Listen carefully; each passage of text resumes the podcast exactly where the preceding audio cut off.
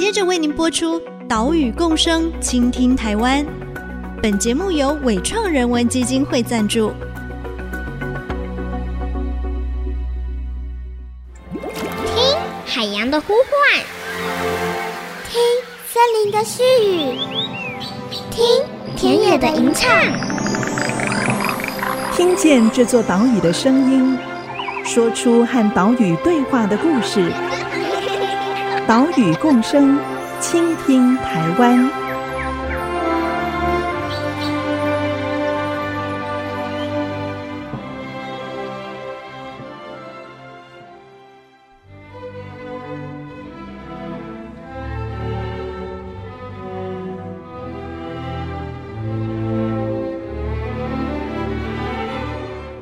倾听岛屿的声音，挖掘环境的故事。大家好，欢迎来到岛屿共生，倾听台湾。我是袁长杰。我们的节目是在 IC 之音 FM 九七点五播出，每个礼拜三上午七点半首播。除了频道之外，你在 Apple Podcast、Google Podcast、Spotify 以及 KKBox 都可以听到节目。也请使用这些线上平台的朋友，记得要订阅节目哦。在现代化的过程当中，农村常常是扮演被牺牲的角色，出现了许多问题啊，像是青壮人口外移，让农村老化，农民所得偏低，农村也缺少就业机会，农地有的荒废，有的就拿去做非农业使用，像是种电、盖工厂、建豪宅，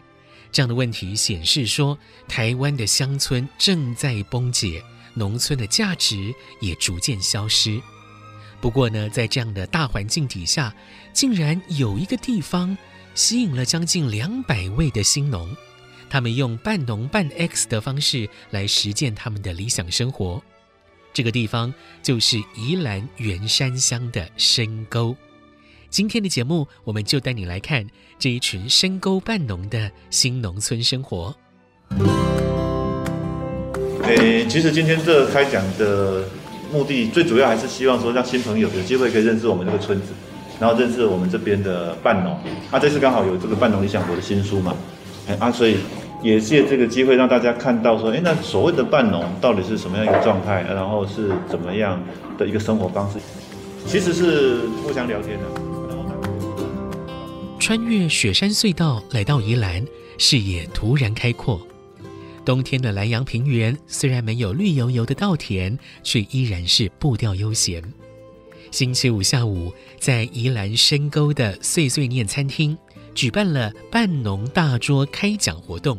谁来开讲呢？哦，是由曼岛生活共同创办人赖青松、杨文全以及深沟的新农 Green，他们三位来开讲，跟对深沟有兴趣的民众聊聊天，分享他们的故事。其中这位赖青松，他在整个深沟经验里面扮演的是领头羊的角色。两千年，他就带着妻子和女儿来到深沟，开始半农半 X 的生活。来听赖青松的分享。我三十岁的时候就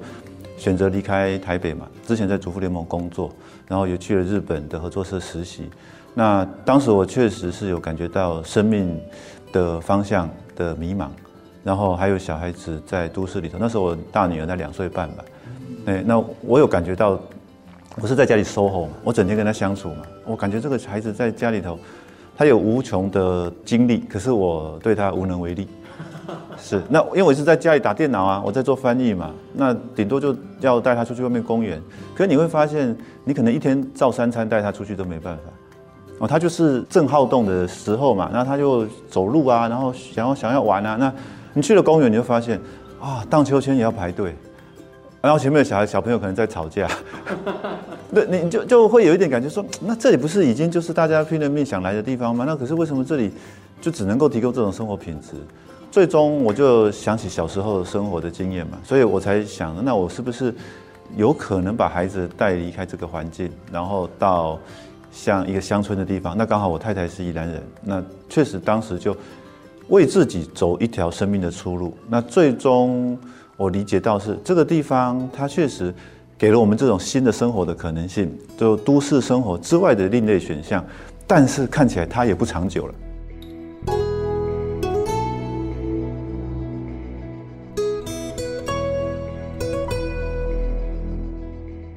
两千零四年，赖金松在日本念完硕士，回到宜兰种田，也成立了股东俱乐部。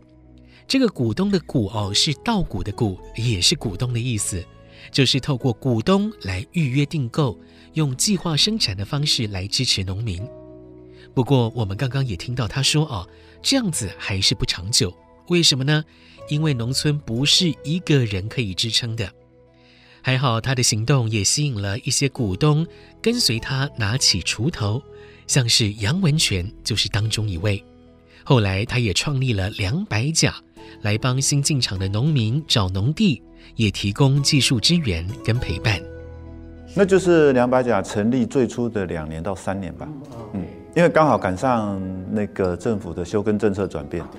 所以老农夫逼急了，必须要把农地释出，否则他领不到下一年度的休耕补助。所以，否则他本来是 hold 住嘛，反正我就在家里一直等农会转账进户头，那不要不要耕作。那政府做了一个决断，说：哎，不对啊，休耕补助这个款项一年花一百多亿，我好像发不出去了，发不下来了。那才让我们在这里 stand by 的时候，有机会让更多人进来，因为无地不成农嘛。是对，那你你不可能拿到农地啊，他就不想租啊。等到他瞬间转念的时候，我们在这里已经蹲了十年，所以他觉得，哎，我的租金是比较高的，我耕作的那个，诶，品质是值得信任的，然后又住在附近，是亲戚啊，是熟识的，那土地找上我们，才让人有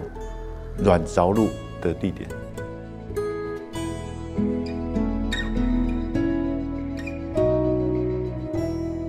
成立于二零一二年的两百甲，吸引了来自四面八方的新农，也刚好遇上了二零一三年政府的休耕补助政策转变，许多老农急着把农地出租代耕，所以深沟就在后续的五六年之间发展成为一百五十户左右的新农社群。后来二零一九年，赖青松、杨文全他们也发起创办了曼岛生活公司。把两百甲的经验整合成一套可以持续运作的商业模式，来听杨文全的说明。过去我们两百甲当然就是比较义务性的服务大家，可是其实那个相对门槛也比较高。为什么？因为你必须找到我们，然后还有一个更关键的门槛是说，你来到我面前的时候，你就说我要来这边种田，我要生活，然后希望你给我一块田，这样帮我找一块田。可是，其实，在都市里面，还有更多的人，他觉得都市生活厌倦了，或者说他觉得，嗯，那不是他想要的，那他想要啊进入农村去追求他自己的新的可能性。可是呢，他还没有下决定。哦，这种人更多，那怎么办呢？他不敢来到我面前说，请给我一块田，那他还没有，还没有。所以我们慢岛学堂的开设啊，就提供了一个很好的平台。就说它除了是一种系统性的安排之外，我们的学员他就是把这个平台当做他的一个评估的平台。其实是关键是老师啦，他会认识几位在这边比较有办法回答问题的老师，比较有办法去了解新来的人心中各式各样的疑难杂症的问题。那这些老师是比较有可能回答的。透过这样的一个过程，一方面认识我们，觉得啊这个地方他喜不喜欢；一方面就是说，那他自己喜欢这样的生活吗？那有一个这样的一个评估的机会，所以这个是一个更安全或者说更谨慎，不用一下把自己的人生凹下去，到不知道值多少钱这样。因为人心当中的那一亩田，那个想望、想要、渴望自由、接近土地、返璞归真梦想。每一个时代都会有的，可是市场没有承接这个事情了。那曼岛学堂其实就真的是回应这个事情了。就我让你有一个 try and error，半年，半年大概就够了，试试看我跟土地谈恋爱，而且我跟这块土地跟这个村子谈恋爱，那我看看我跟这个地方稻作熟不熟，跟种菜我能不能种，然后这些老师我合不合得来，然后周边这个环境我 O 不 OK，然后下雨的时候我觉得感觉如何，天气太热的时候我受不受得了，那他就有半年。其实是试婚了。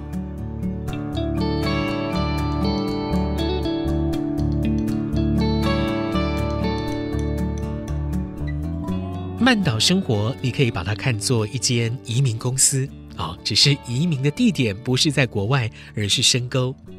他们用商业的方式来解决新农来到农村的四件大事，包括农地、住处、技术支援跟陪伴。像是住处啊、哦，如果呢是初出茅庐的新农，曼岛生活有 share house。如果说很确定想移居深沟来务农，他们也可以协助找房。最重要的就是他们针对向往农村生活，但是不知道自己适不适合的人，举办了慢岛学堂。透过半年的课程，你就知道自己到底适不适合务农，想不想要留在深沟。令人讶异的是，过去两年的春夏季水稻班，都有超过一半的学员留下来。我们去年水稻班是十一个人学员，我们是八到十二个人了，十二就满额了。这样有六位留下来在这边生活种田。今年的过去的这个水稻班应该是十二个人满额，然后呃明年会留下来种自己的田的有七位，所以其实就是去年进来六位，今年进来七位，其实还蛮多的。然后他们每一个人都各有各的专长。所以，呃，我们也受益于这些进来的生活伙伴啊。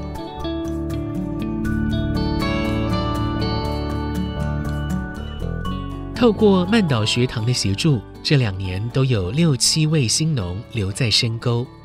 你不要以为六七位很少哦，哎，因为深沟也不大，一年有这样新的生力军，这个数字其实是成功的。而且温泉大哥说，这一些新农女性的比例可是比男性多哦。我们在下一段节目就来看两位移居深沟的女性新农的故事。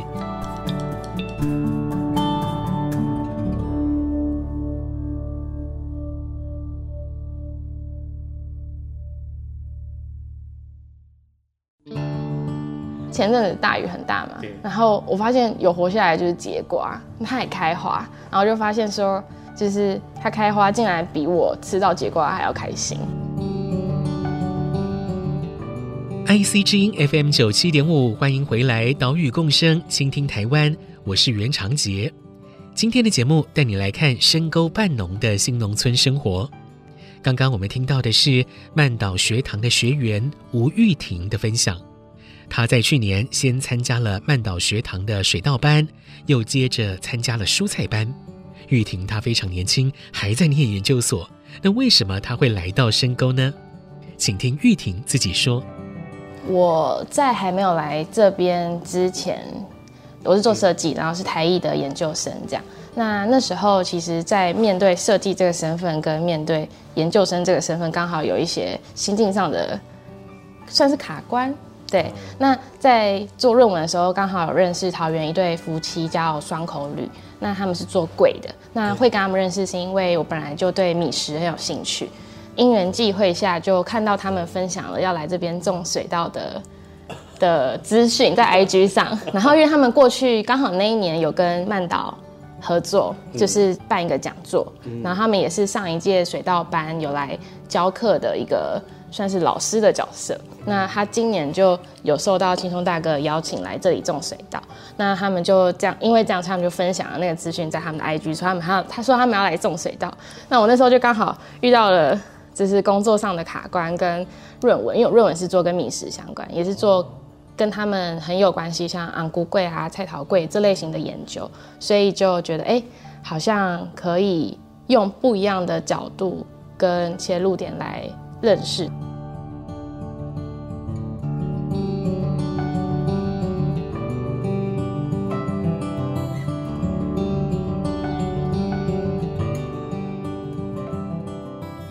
来到深沟务农是不曾出现在玉婷的人生规划里面。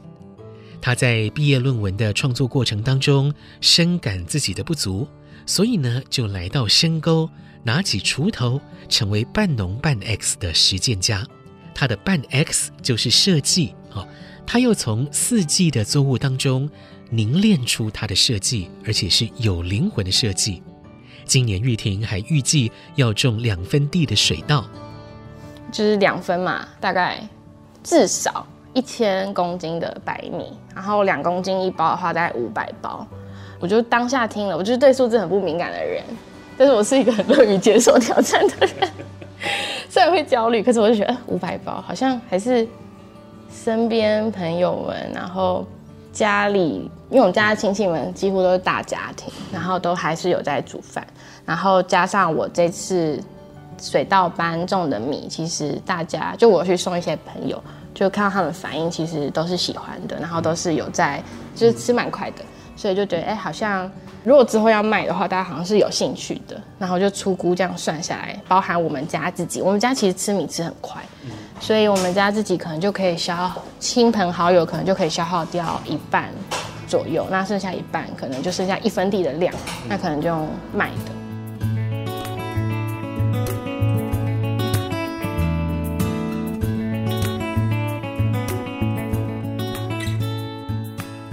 玉婷从加入曼岛学堂开始，移居深沟，成为了半农设计师。另外一位深沟的新农 Green，他是文字工作者，因为身体健康需要调养，就接触到朴门农场。在下田的过程中，他感受到大地给他的疗愈力量，所以后来他也是进入了曼岛学堂，顺利成为深沟的新人口。Green，他就在半农大桌开讲活动当中分享了学堂带给他的收获。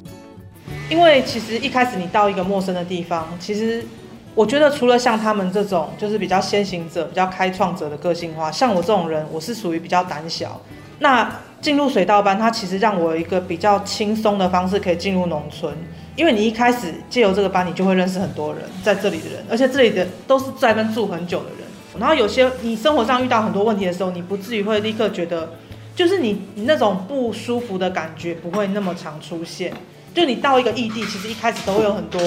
你要跨出舒适圈的时候。那我觉得用这个班进入这个村子，它会比较少那种不舒服的时候，应该这样讲，对。或者是像刚刚那位大哥讲，有时候如果要去问人家问题，会有点不好意思。可是我就会觉得说，哎，他们是我的老师，那我就多少可以用学生的身份去问他们一些问题。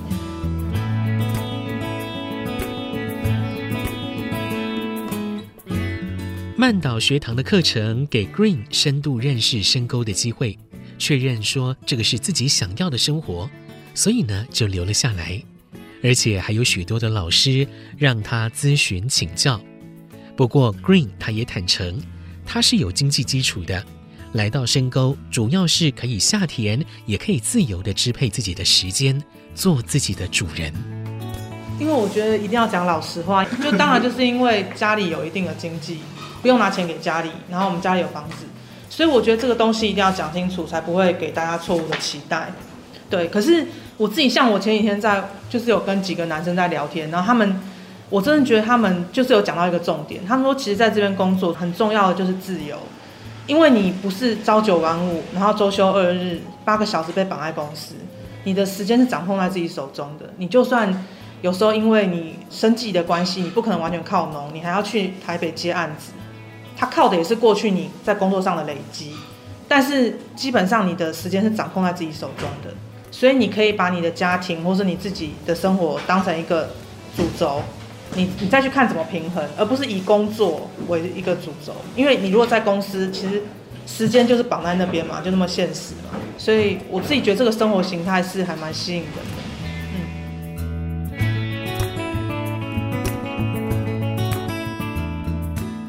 半农半 X 的生活解放了被公司绑住的束缚。你可以自由支配自己的时间哦，有的时候务农多一点，有的时候可以 X 哦，也就是你自己的专长接案多一点。关于这一点，玉婷也是有同感，而且呢，她说哦，当自己吃到了自己生产的作物，或者是家人吃到了自己种的米，这种时候啊，是让人觉得非常有成就感。最直觉的话就是吃到自己的菜。嗯，最直觉有两件事，一个是吃到自己种出来的东西的这件事情，就是我觉得很，那感觉还蛮不一样的。吃到自己的稻米，然后看到家人吃到自己种的稻米的心情，其实也很不一样。虽然他们有很老实的跟我说他们吃不出来差别，可是。可是我会觉得就是心情感受特别不一样。然后还有像是成就感的部分，还有我觉得我自己的感官好像有很不一样。就是我们因为我们之前刚好有到福山植物园，然后那时候有一个朋友叫宜德，他有带我们上山。然后其实他那时候跟我介绍了好多，我其实是感动的。可是有很多东西是，就是比如说味道、听觉，其实已经没有那么敏，也不是说没有那么敏锐，是当时的我其实是听不太到、闻不太到。可是到现在的状态下，我发现就是出去的时候，我可以很快速的观察到很多不一样的东西。哦，其实还有一个是我刚刚忘记，但是它的确是我。感受上很重要的，就是我一开始在水稻班的时候，其实是什么问题都没有，我完全不知道我自己有什么问题。可是到了蔬菜班，我突然看到好多我想了解的问题，我觉得是有足够的感受了，然后开始对于现在生活的环境有更多的好奇，然后也不怕自己说错话的这样的心情，让我在蔬菜班跟水稻班之间有很大很不一样的转变。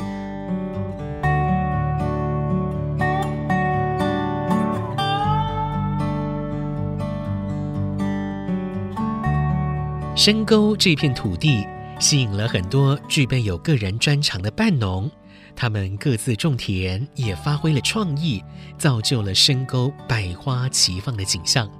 这部分的内容，我们就在下礼拜的节目继续告诉你。岛屿共生，倾听台湾，我们再会喽，拜拜。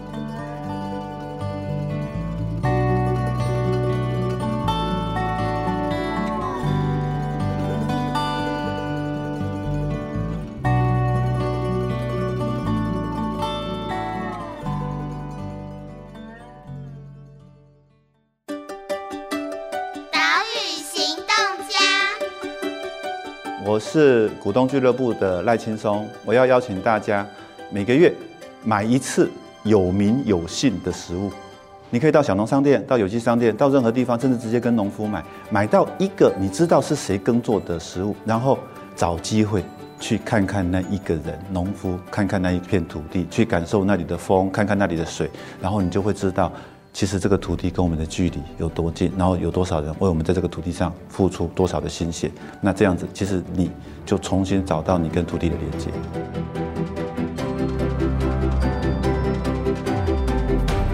本节目由伟创人文基金会赞助播出。伟创人文基金会秉持永续的经营承诺，邀请您一同为这片土地发声，促进人与自然的平衡与和谐。